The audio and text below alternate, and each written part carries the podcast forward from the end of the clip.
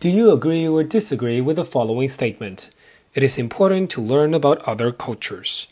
Use specific details and examples to explain your opinion. I agree. I think that people should learn more about different cultures because it helps us become more accepting of diversity.